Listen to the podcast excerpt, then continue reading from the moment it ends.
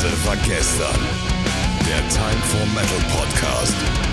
Ein herzerfrischendes Moin Moin und äh, guten Tag hier bei Leise war gestern, dem Time for Metal Podcast. Und es ist mir mal wieder eine Ehre, heute hier für euch ein bisschen ja, Unterhaltung auf die Ohren zu produzieren. Und ihr wisst ja, es gibt diesen tollen Beisatz, ich bin nicht alleine, denn ich habe da noch wen. Und das ist ja irgendwie auch langweilig, weil so oft, wie wir das schon gesagt haben, ist auch egal. Aber heute sitze ich hier aus der Moderatorenperspektive alleine.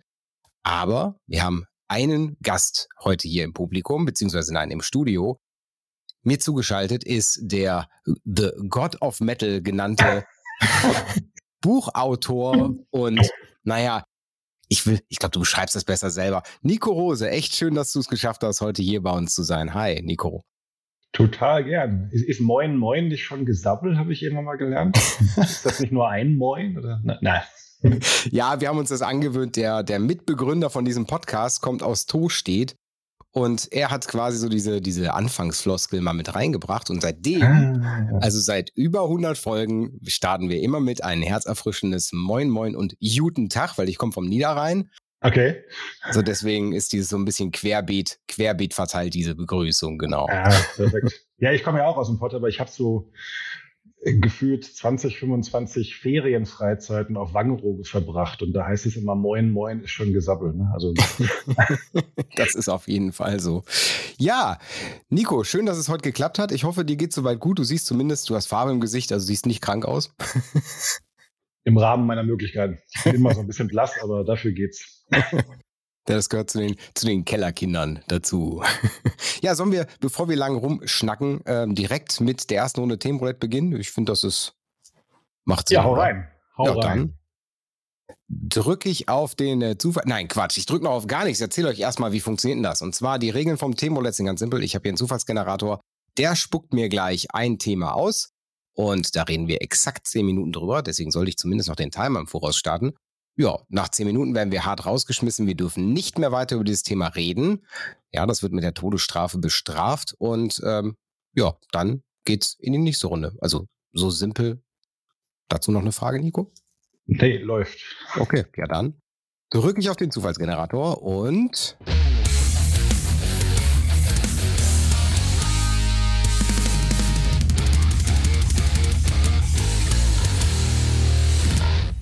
Okay, der Zufallsgenerator hat ein äh, Thema ausgespuckt. Und zwar ist es, das hatten wir, glaube ich, in der boah, 30. Folge oder so in einer etwas anderen Form, aber ähnlich kommt es nochmal. Und zwar Metal, Rock und politische Meinung. Und ich drücke hier auf Start und ich meine, du kommst aus dem Pott, da kennt man sowas wie politische Meinung auch auf jeden Fall. Und mir fallen auf jeden Fall Bands ein, die im Pott, äh, die im Pott sind oder aus dem Pott kommen und politische Meinungen mit rausgeprescht haben. Aber Nico, du bist der Gast. Du sollst mal anfangen mit dem Thema. Was hast du denn da für eine Meinung zu? Also ich war erstmal letzte Woche noch bei Creator und der Mille fängt mir natürlich sofort ein, weil der ja einer, ich finde recht von der wenigen bekannteren Metal-Leute ist, die sich so ganz dezidiert auch politisch äußern. Ne? Er ist ja eher so ein Stück weit, glaube ich, politisch links einzuordnen und das findet man in den letzten 20, 25 Jahren auch immer mehr in den, in den Lyrics. Von daher, ich, ich habe immer das Gefühl, er ist aber tatsächlich so eine, so eine Ausnahme. Ne? Also, wenn du jetzt von, von dem weggehst, alles, was auf Core endet, ähm, Metalcore und so weiter, das hat hier dann seine Wurzeln irgendwo im Hardcore. Ich glaube, da ist es auch noch relativ ausgeprägt. Ansonsten habe ich das Gefühl, dass sich viele klassische Metal-Bands eigentlich eher so ein bisschen raushalten. Und wenn ich, ähm, ich betreibe ja seit ein paar Jahren aus Spaß dieses Ministerium für Schwermetall auf Facebook mit mittlerweile auch irgendwie über 50.000 Leuten. Ja. Wenn man da politische Themen anspricht, wird es auch schnell mal ein bisschen eng. Also gar nicht so sehr, weil die Leute anfangen, sich irgendwie zu streiten, sondern weil ich beobachtet habe, dass viele Menschen sagen, wir möchten das eigentlich nicht. Also wir möchten eigentlich den, den Metal sozusagen so ein bisschen davon fernhalten, weil man ja genau weiß, dass es sonst auch mal gerne schnell hitzig werden kann. Das ist einfach so eine Beobachtung jetzt aus den letzten Jahren in, in diesem Forum. Ich weiß nicht, ob das allgemein zutrifft, aber da ist das tatsächlich so.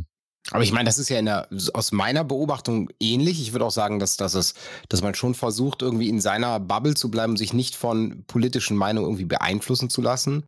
Wobei es natürlich auch Bands gibt, die das sehr, sehr nutzen als Bühne, die, ich nehme jetzt als Beispiel, wo du jetzt auch Core sagst, kann man jetzt sagen, kann man jetzt streiten, ob Heaven Shall Burn wirklich Metalcore ist, aber ähm, sowas wie ein Heaven Shall Burn, die, die lautstark Nazis raus auf der Bühne äh, äh, schreien, das ist natürlich eine politische Meinung und ich finde auch, wenn ich eine Bühne habe, warum sie nicht nutzen, das ist vollkommen in Ordnung.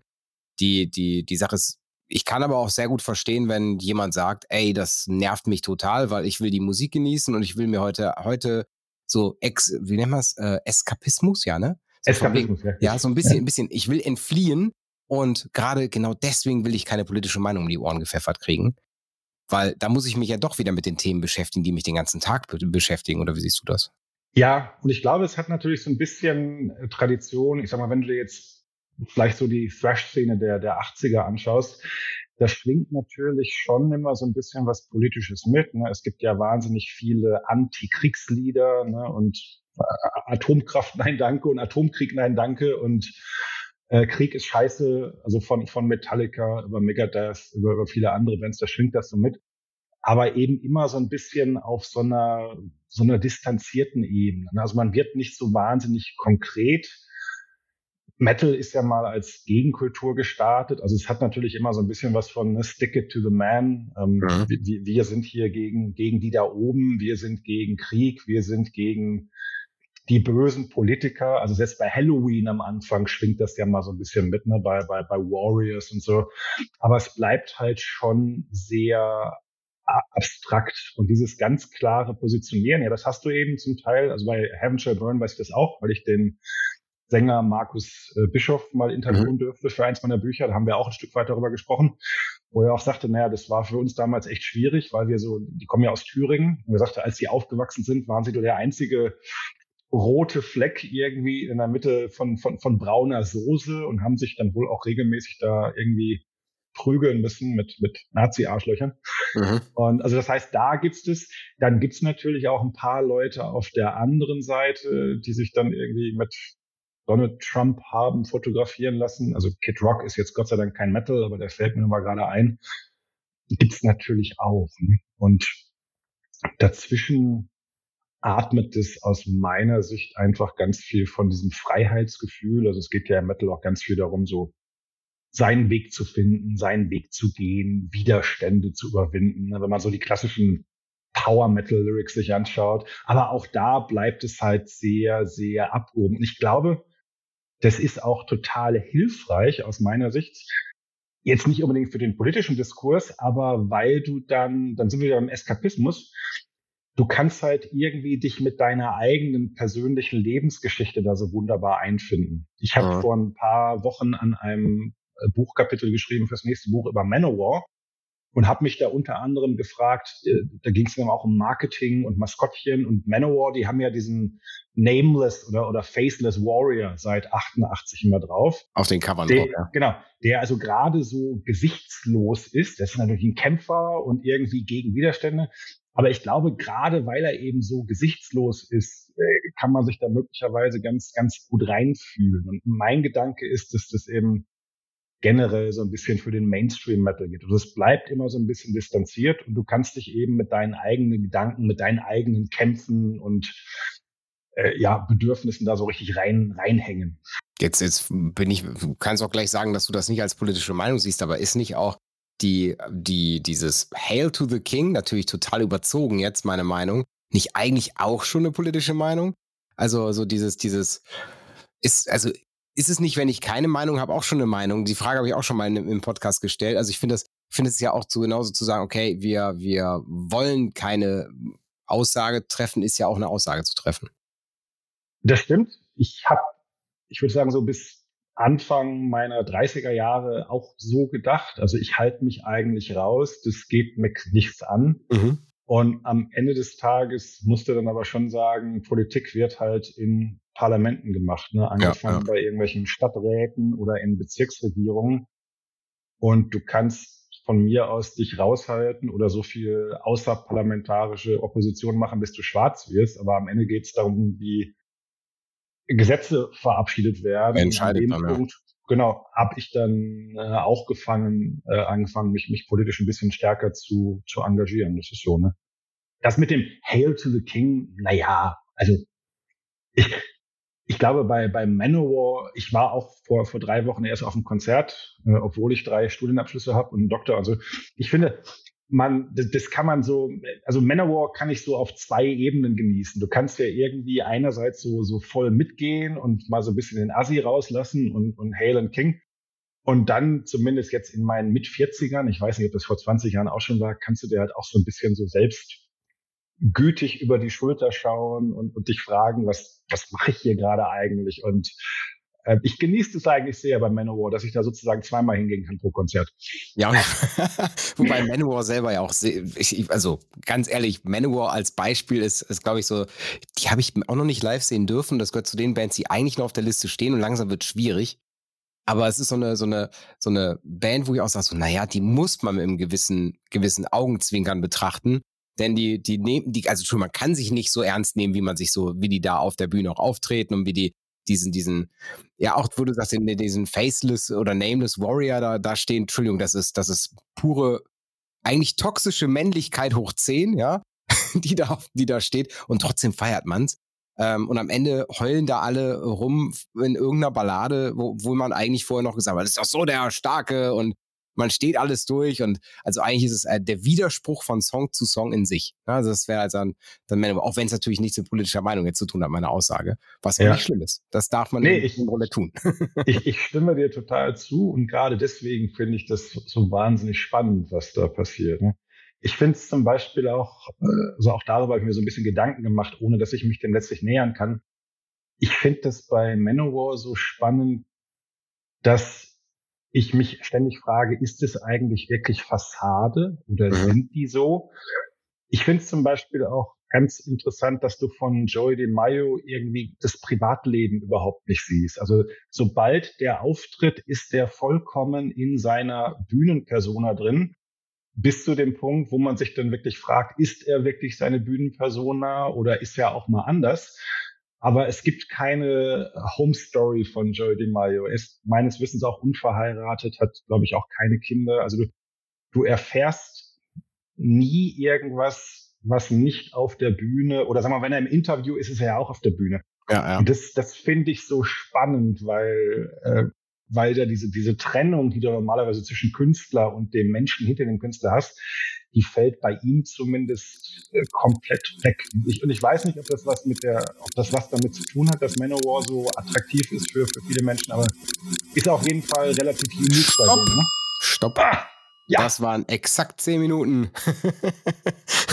aber funktioniert, oder? Also ich glaube, das, äh, das kann man mal machen. Nico, die erste Runde Themenroulette hast du hinter dich gebracht, die zweite folgt zugleich, aber dazwischen möchte ich dir so ein bisschen, natürlich, ja, ich nenne es immer liebevoll, den Promo-Slot, dabei klingt das gar nicht so liebevoll, wie wie es eigentlich der Inhalt, äh, Inhalt ist. Ja, ich hab, ich hatte die, die große Ehre, äh, dein Buch zu lesen und äh, das hatte ich dir eben ja schon mal gesagt. Also die Zuhörer wissen es schon, weil ich habe ja nach meinem Urlaub auch ganz breit davon erzählt, wie wie stolz ich auf mich selber war, dass ich endlich mal wieder ein Buch gelesen habe. Ah. Und äh, ja, ich habe ich habe mir am Strand die die Kindle Edition, also die E-Book Edition von einem Buch ge geschnappt und ja, einfach mal, ich sag mal, virtuell durchgeblättert und habe mir ein, zwei Notizen gemacht. Äh, mhm. Warum ich auch ganz klar sage, okay, warum du als Gast hier im Podcast super taugst. Und den einen Satz, den ich dazu sagen muss, ist, du hast, ich zitiere, Metal ist neben meiner Frau und meinen Kindern die Liebe meines Lebens. Und allein deswegen habe ich schon gesagt, prädestiniert für den Podcast. Ja, ist auch so. also der Satz, ob ich, ob ich prädestiniert für den Podcast bin, weiß ich nicht, aber der Satz ist definitiv, äh, unterschreibe ich dreimal. ja. Ja, du hast, du hast äh, in deinem, in deinem äh, Buch kam, glaube ich, 2022 raus. Mhm. Hast du in erster Linie, ich sag mal, eine, ich sag mal, nicht ganz wissenschaftlich geschrieben, aber wissenschaftlich gemeinte Zusammenfassung eines äh, eine Studie gebracht, die eben Heavy Metal und äh, Rock oder halt ich sag mal die Bubble darum um die um das Genre so ein bisschen ein bisschen auseinander nimmt. Und ich habe mich in ganz vielen Punkten wiederfinden können, was ich sehr sehr positiv fand, was eben auch gehol äh, mir geholfen hat so ein bisschen. Ah, man kann sich mal einsortieren, was was wo wie. Und ich glaube, dass, dass der Metal in vielen Punkten viel zu sehr in seiner Nische bleibt und gar nicht offen genug kommuniziert ist und deswegen eben auch so dämonisiert wird oder halt so von wegen gesondert bleibt eben in seiner Ecke. Ja? Und ich fand halt sehr gut auch, dass du, dass du sowas in den, in den, ja, ich sag mal, in, ins, ins Licht rückst, was eigentlich im Dunkeln sitzt. Ne? Ähm, und du redest relativ viel über, auch über Depressionen in dem, in dem Thema oder über äh, Alleine sein, über, über, ich sag mal, der Aus, Aus, Außenseiter in dem Ganzen. Und auch, dass du bist da sehr, sehr offen, auch bezüglich deiner Persönlichkeit, äh, was ich sehr, sehr schätze. So, genug gesabbelt von meiner Seite aus. Worauf ich hinaus will, ist, schreibst, wie schreibst du das? Also sind das so Punkte, wo du sagst, okay, das, das, das liegt dir so auf der Seele und du schreibst das so runter? Oder hast du ein Riesenskript, wo du erst, äh, erst den, den Zusammenhang baust und dann sagst, okay, und dann zu jedem Punkt schreibe ich dann irgendwie einen Absatz? Ja, um beim letzten Punkt anzufangen, ich brauche schon immer irgendwie ein Outline. Also ich brauche so eine Art Kapitelstruktur mit okay. Überschriften, die ich dann so nach und nach äh, wegknacken kann, um es mal so auszudrücken. Die Frage ist natürlich, wie kommst du dann zu so einer Kapitelstruktur? Ja, richtig. Hier jetzt bei dem Buch äh, Hard, Heavy and Happy war es im Grunde so, dass ich Glück hatte und von einer Verlagsmanagerin angesprochen worden bin. Also ich hatte selbst gar nicht die Idee, sondern ich bin, glaube ich, schon 2019 von einer Dame angesprochen worden, die selbst auch Metal-Fanin ist und mhm. äh, die auch, glaube ich, bei mir da im Ministerium diese Seite folgt. Und das mache ich seit 2018. Am Anfang habe ich mich halt noch sehr hinter dieser Persona versteckt. Das ging aber mit dem Minister für Schwermetall. Mhm. Und am Anfang wussten die meisten Leute, glaube ich, gar nicht, wer dahinter steckt. Und mittlerweile lasse ich das so ein bisschen mehr vermischen, auch mit, meiner, mit meinem Privatleben und so. Und die hat dann irgendwann mal angefangen zu recherchieren, was ist denn da eigentlich für ein, für ein Mensch dahinter? Und dann hat sie festgestellt, der Typ ist, beziehungsweise damals war ich in dem richtigen noch äh, Professor für Psychologie. Das habe ich mittlerweile weggetan. Und schreibt irgendwie halt gerne Bücher, weil es war schon mein siebtes Buch. Und dann hat die mich angequatscht. Der Auslöser war, dass sie selbst über eine Studie oder ein, ein Bericht über eine Studie gestolpert ist in der Psychologie heute. Das ist ja so ein populärwissenschaftliches Magazin.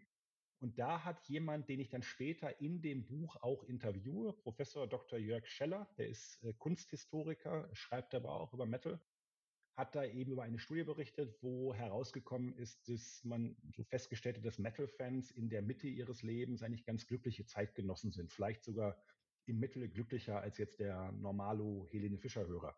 Und diese Studie ist damals relativ steil gegangen. Das ist dann nicht nur in Metal Hammer gegangen, sondern wirklich auch jetzt mal Zeit und alle möglichen großen Medien darüber berichtet. So, und mit dem Artikel ist sie bei mir aufgeschlagen und hat gesagt, sag mal, kann man da nicht ein schönes Buch draus machen? Und habe ich gesagt, nee. Also ich habe gesagt, ja, ist lustig, aber gut, jetzt der Jörg hat hier fünf Seiten drüber geschrieben, ich kriege vielleicht 20 Seiten raus, aber für mehr taugt es nicht. Und hat sie gesagt, gut, kannst du nochmal drüber nachdenken. Und dann kam quasi Corona dazwischen und ein Sommer mit relativ wenig zu tun. Und dann habe ich wirklich mal angefangen, einfach so ein bisschen zu recherchieren und, und, und so Kapitelüberschriften runterzuschreiben. Die ursprüngliche Buchidee war 33 ein Drittel Gründe, warum Metal glücklich macht oder sowas in der Richtung. und da bin ich eben da mit ein paar Flaschen Riesling oder so bin ich wahrscheinlich dann irgendwie auf 27, 28 gekommen und dachte, oh, ich kann das ja mal weiterspinnen. Hab dann wieder Kontakt aufgenommen mit der Dame und die war auch noch interessiert an dem Projekt. Und dann haben wir festgestellt, okay, ich kann jetzt natürlich ein bisschen Dönekes aus meinem eigenen Leben erzählen. Das ist das, was du eben auch schon beschrieben hast. Ein paar lustige Anekdoten, ein paar traurige Anekdoten. Es gibt tatsächlich auch schon relativ viel Forschung zu Metal. Also wusste ich, ich kann da ein bisschen was aufarbeiten und zitieren. Und hatte aber trotzdem das Gefühl, das trägt immer noch nicht. Und deswegen mhm. bin ich damals auf die Idee gekommen, ich starte selbst nochmal eine Studie und befrage Metal-Fans zum Beispiel nach ihrer Persönlichkeit. Also ticken wir wirklich anders als Normalos?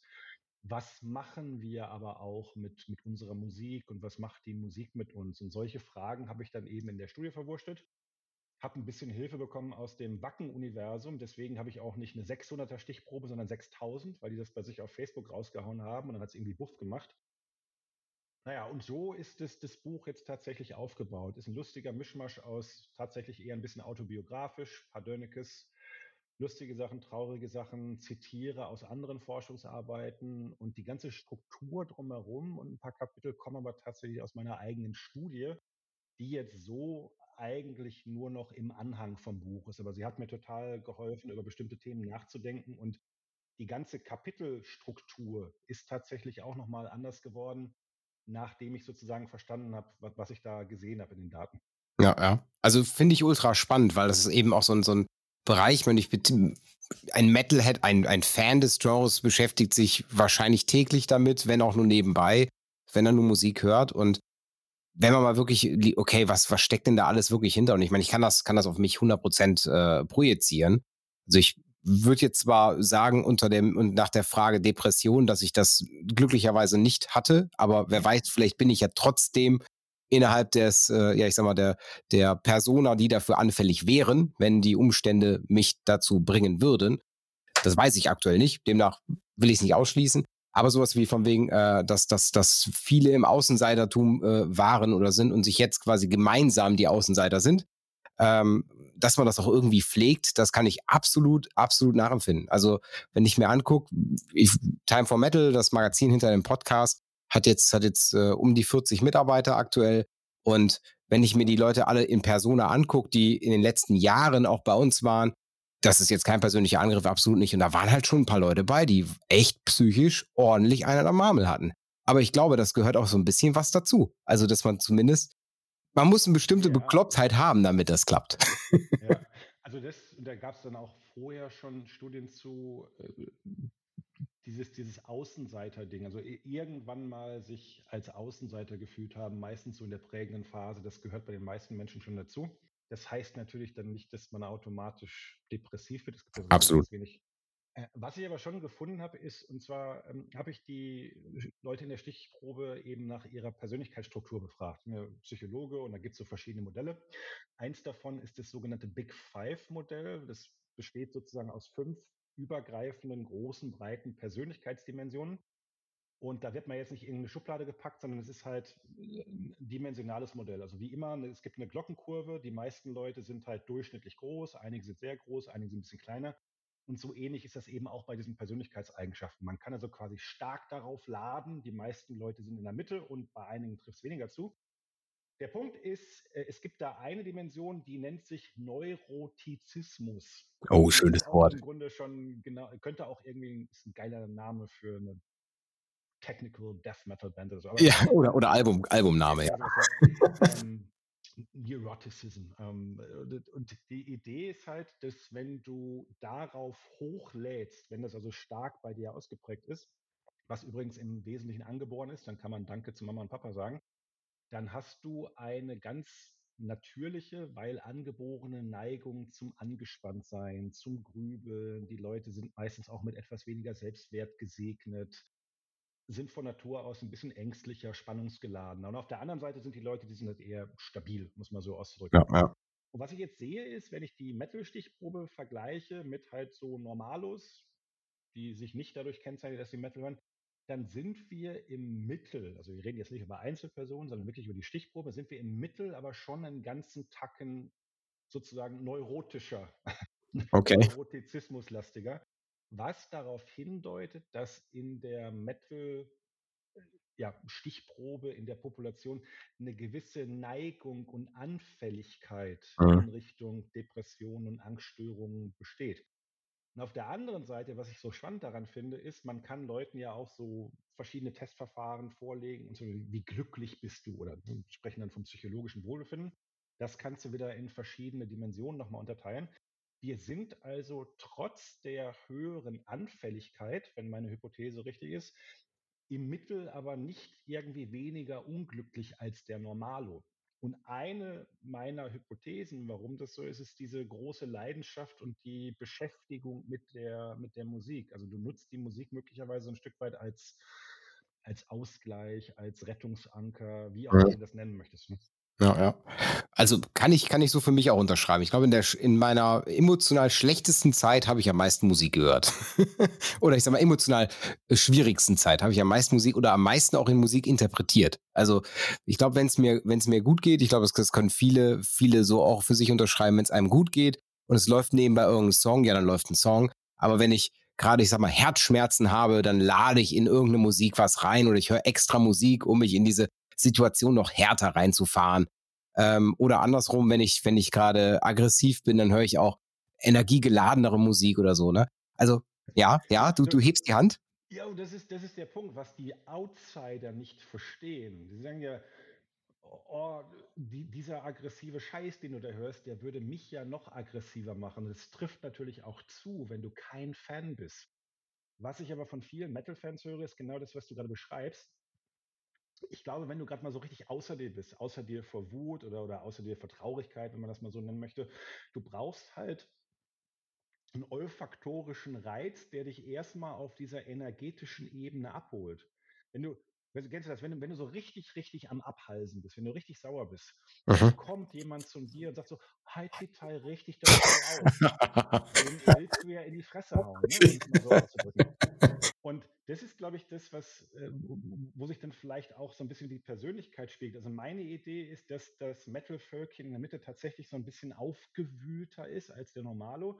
Dann hast du natürlich auch noch ein Leben, wo es irgendwie Ups und Downs gibt.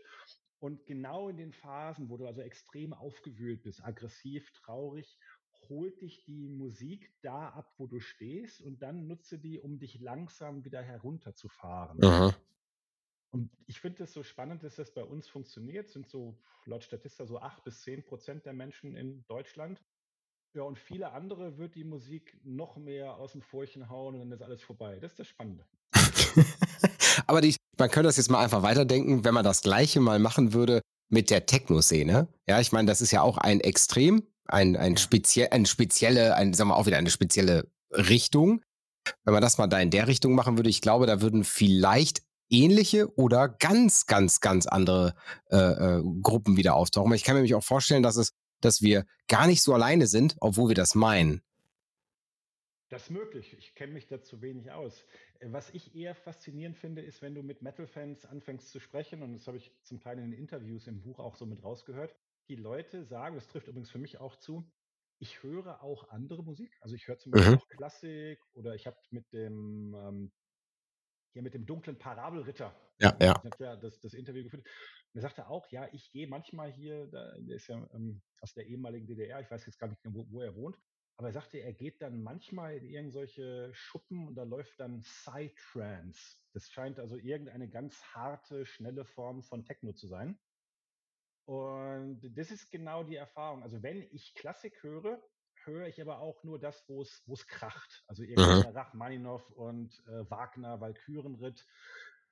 Also wenn, wenn ich Musik höre, muss das schon irgendwie ordentlich Wumms haben. Und ich glaube, das meine ich. Also du suchst tendenziell irgendwas mit einer bestimmten Intensität, mit einer Schwingung. Und die kriegst natürlich am meisten im Metal, aber kann eben auch sich, sich spiegeln in anderen musikalischen Genres. Aber so gechillte Sachen, die machen mit mir bis auf ganz wenige Ausnahmen total wenig. Also ich brauche einfach diese Energie in der Musik.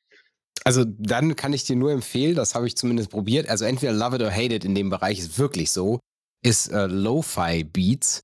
Es gibt so, so ein YouTube, YouTube-Channel mit zehn Stunden das sind irgendwelche, ich sag mal, jetzt geht das so in Richtung Hip-Hop-Beat, ja, also ganz simpel, aber ultra langsam. Es klingt ja. so ein bisschen wie Fahrstuhlmusik. Und wenn das nebenbei läuft, ganz ehrlich, es stört halt gar nicht, aber es nimmt so dieses Grundrauschen raus. Also das funktioniert auch in ganz ruhig, bei mir zumindest. Okay. Aber da ist jeder, jeder wahrscheinlich anders. Ja. Also, liebe Zuhörer, ja. Ich stehe einfach auf, Entschuldigung, jetzt habe ich dich unterbrochen. ah, gar kein Problem. Ich, ich stehe einfach wahnsinnig stark auf verzerrte Gitarren. Das macht mit mir irgendwas auf einer körperlichen Ebene. Von daher, ich kann zwischendurch mal ein bisschen Jazz hören, ist total okay. Manchmal mache ich ganz bewusst Klassik an, wenn ich was anderes haben will. Aber das ist wie, äh, wie, wie so ein Nährstoff, der irgendwann fehlt. Und dann brauche ich halt wieder Stromgitarre. Da geht einfach nichts drüber. Na, ich glaube, da, da sprichst du vielen aus der Seele. Ganz, ganz vielen. Unserer Zuhörer auf jeden Fall. Ja, ähm, liebe Zuhörer, wenn ihr da mal reinlesen wollt, was der Nico Rose da gemacht hat, Hard, Heavy und Happy heißt das Buch, ist gefühlt überall verfügbar. Nicht, wo es Podcasts gibt, sondern überall verfügbar, wo es Bücher gibt. Unter anderem eben auch, weil ich es benutzt habe, nicht weil es Werbung ist, also keine Werbung für, für diesen Dienst, auch als E-Book bei Amazon. So demnach, da könnt ihr das auch erwerben. Ja, aber Werbung natürlich für den, für den Nico können wir natürlich trotzdem machen. Bevor ich jetzt, machen wir? Doch, wir springen direkt ins, ins Themenroulette. Die Frage, die ich noch habe, die kommen wir dann gleich ganz zum Schluss. Zweite Runde Themenroulette. Halte ich fest, der Zufallsgenerator startet.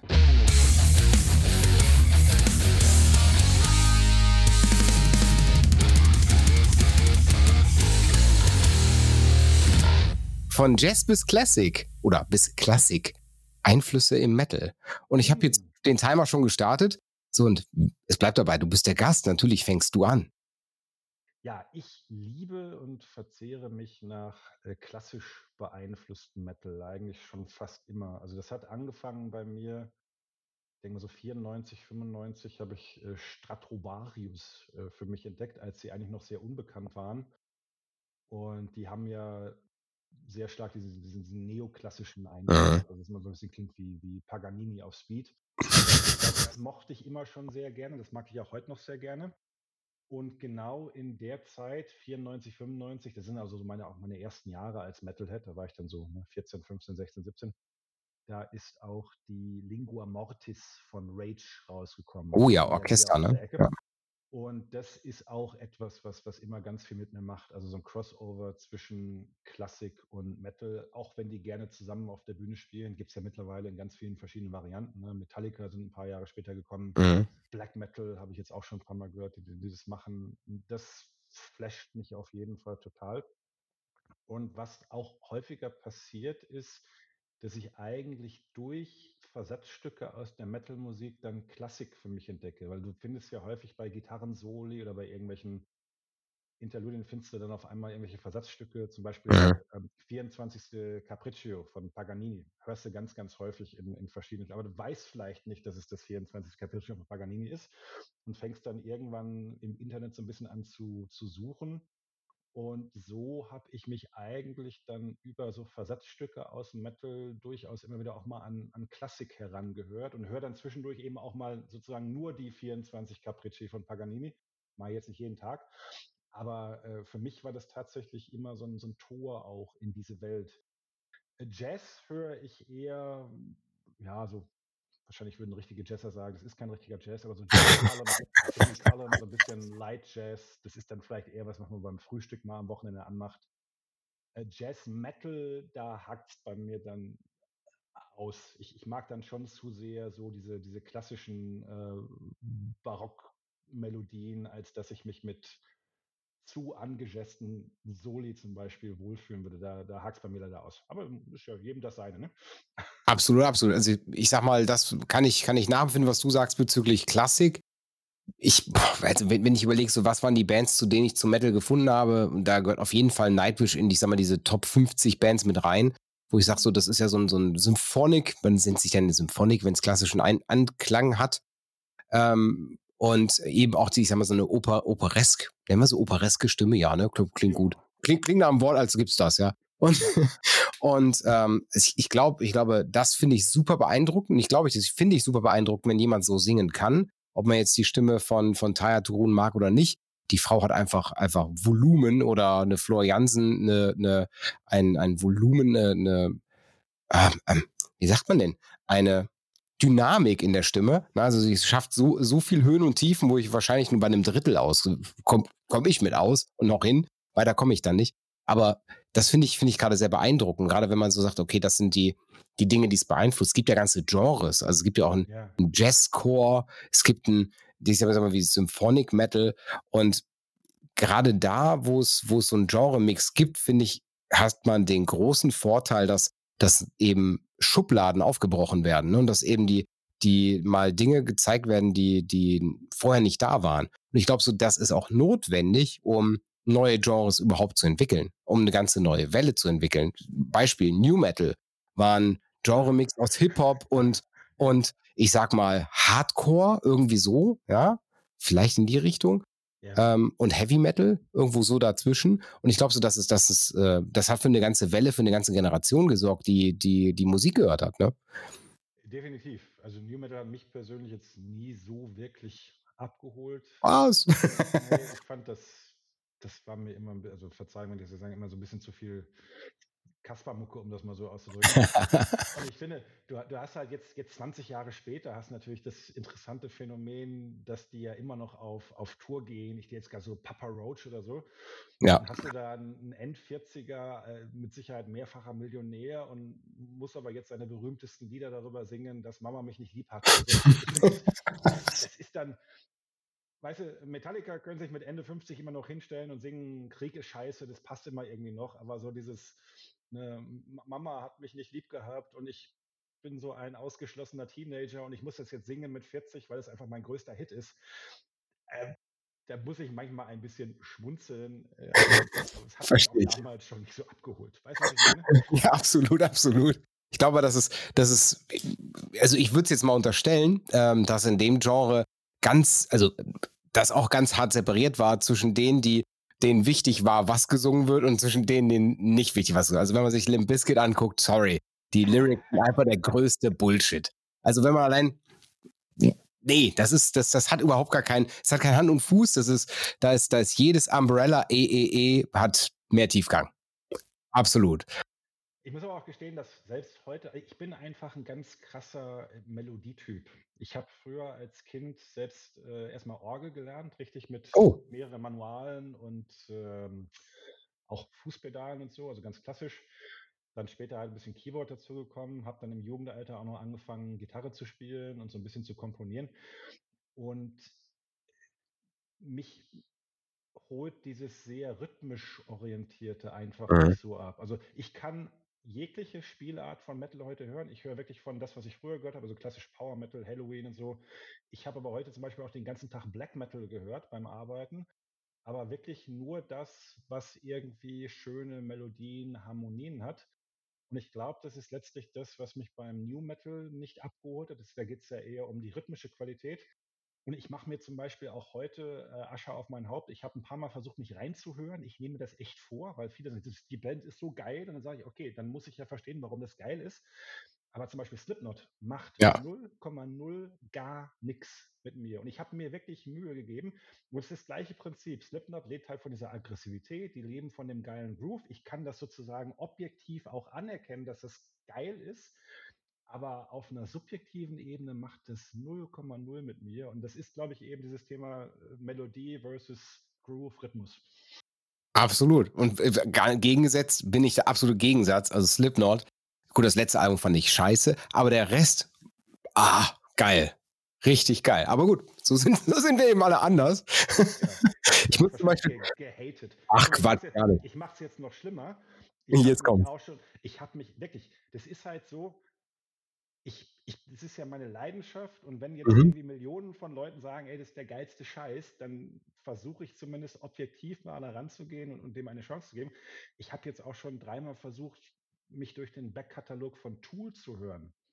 Macht auch, macht überhaupt nichts mit mir. Ich Gar nicht. vielleicht sogar ein bisschen, aber ist, ist einfach so, ne? Habe ich schon viel zitiert. Also Tool, Tool ist für mich echt, also das Wort Tooltime, ich meine, wer, wer hör mal, wer der Hämmert noch kennt, ähm, für mich ist Tooltime was ganz anderes. Für mich ist Tooltime Tunnel.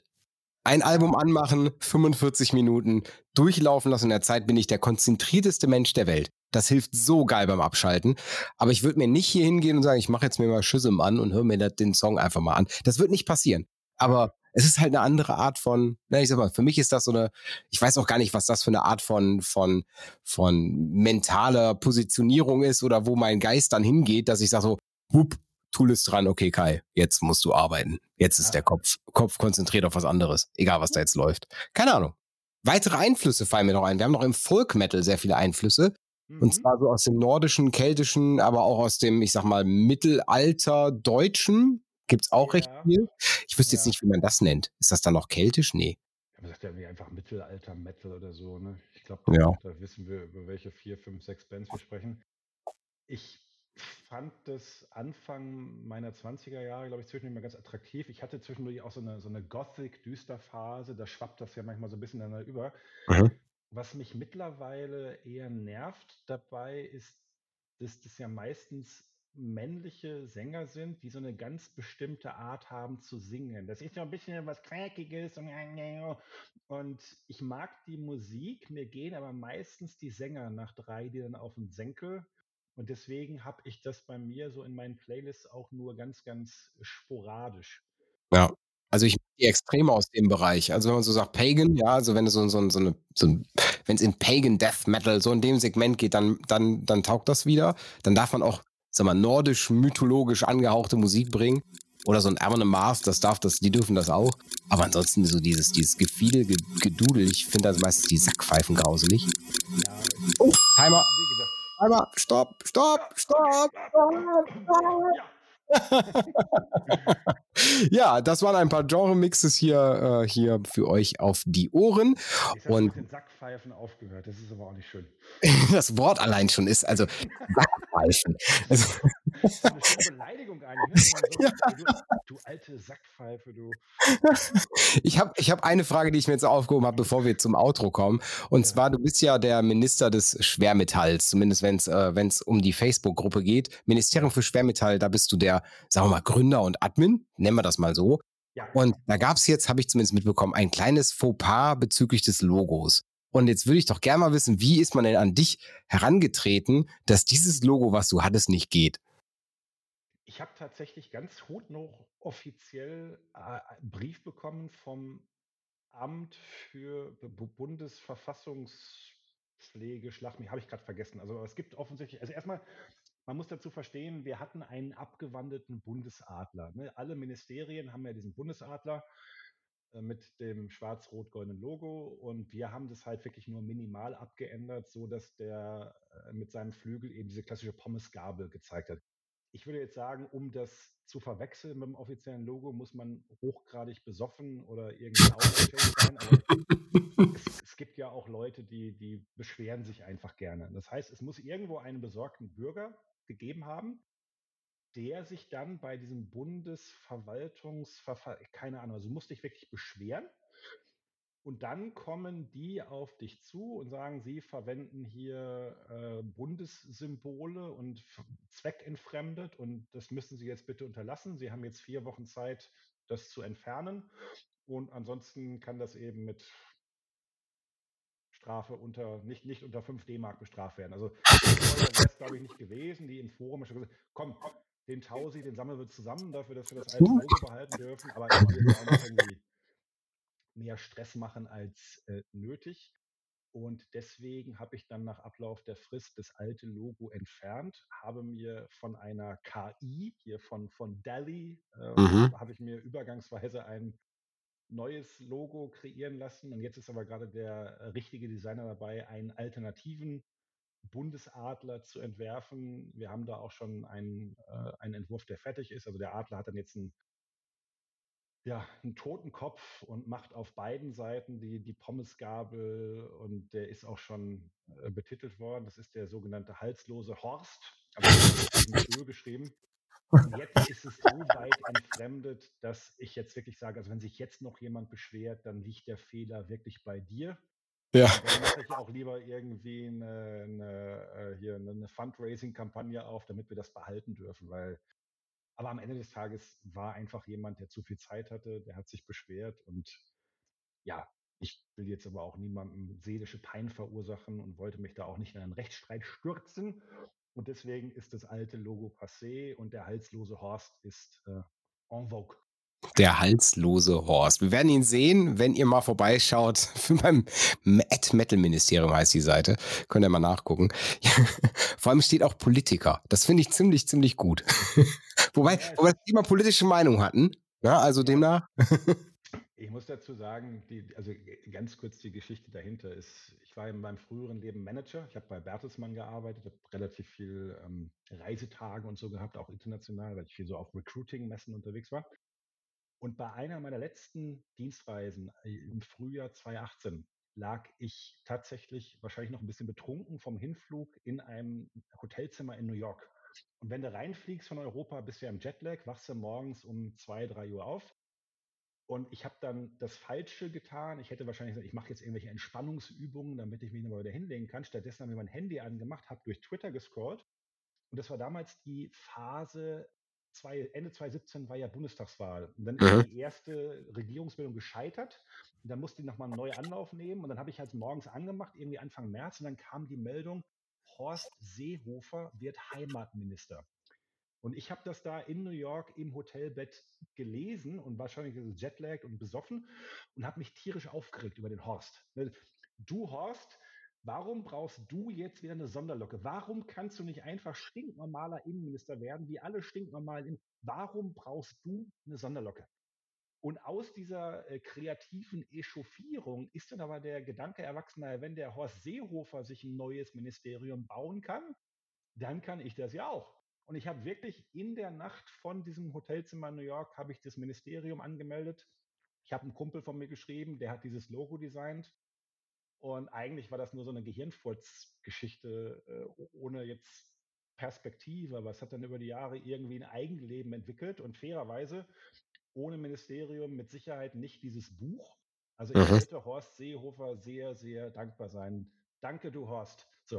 Ist, jetzt, jetzt, muss, jetzt, jetzt, jetzt überziehen wir zwar ein bisschen, aber ey, heißt das dann deswegen auch, ist es deswegen der Headless Horst? Naja, ich habe ja, äh, wie, wie, ich das immer so mache, ich habe dann die Leute um Namensvorschläge gebeten äh, und äh, Horst bzw. Hörst mit Ö ist halt ein paar Mal aufgetaucht und auch, dass diese Figur hat keinen richtigen Hals. Und irgendwie habe ich dann gedacht, das ist doch geil. Und ähm, ja, zu Ehren ein ganz klein bisschen durch den Gründungsimpuls von Horst Seehofer ist es jetzt der halslose Horst. Sehr, sehr geil. Ah ja, so kriegt man noch ein bisschen Background-Information. ja, also ich finde es ich ich ultra, ultra äh, charmant. Hat sehr viel Spaß gemacht mit dir. Aber bevor ich dich jetzt hier aus der Leitung schmeiß, darfst du natürlich, so wie jeder Gast bei uns, unsere GEMA-Gebühren missbrauchen und äh, einen Song deiner Wahl als Outro-Track dir wünschen. Was wird es denn werden, lieber Nico? Na, wir haben ja eben schon über Amon Mars gesprochen und weil es ein ganz schönes Kapitel in dem Buch gibt, wo ich so ein bisschen über die Depression da spreche, würde ich mir äh, Into the Dark wünschen vom, ich glaube, vorletzten Album, wenn du das findest. Mhm. Äh, Begründung dazu war, weil du es auch im Buch mit hattest? Ja, weil es in dem äh, Song auch um das Thema Depressionen geht. Äh, der mhm. Heck, der schreibt ja immer sehr doppeldeutige Lyrics. Ne? Also vordergründig ja. geht es um irgendwelche Wikinger-Göttergeschichten, aber wenn man so ein bisschen hinhört, und er sagte das auch in Interviews, gibt es meistens noch eine Geschichte dahinter. Und ganz am Ende von dem Song kommt halt diese Textzeile Without Darkness, who am I? Also wer bin ich ohne meine Dunkelheit? Und das mhm empfinde ich als sehr, sehr berührend, weil wenn du dein ganzes Leben lang mit Depressionen zu tun hast, dann glaubst du am Anfang auch, du, es ist irgendwas, wogegen ich ankämpfen muss, wovon ich mich befreien kann. Und je länger man sich damit beschäftigt, desto mehr merkst du eigentlich, das ist etwas, das kannst du zwar in Schach halten, das musst du vielleicht auch in Schach halten, aber das wirst du mit Sicherheit nie komplett los, weil es eben ein Teil von dir ist. Und deswegen mhm. berührt mich diese Textzeile, Without Darkness, Who Am I, sehr, sehr stark. Dann, ist das mein Wunsch. Dann, liebe Zuhörer, vielen Dank fürs Zuhören. Lieber Nico, danke, dass du da warst. Jetzt für euch hier auf die Ohren und natürlich in der Playlist auf Spotify. Also einfach mal nach Leise war gestern suchen. Da gibt es eine Playlist zum Podcast. Jetzt für euch Amon Into the Dark. Danke und auf Wiederhören.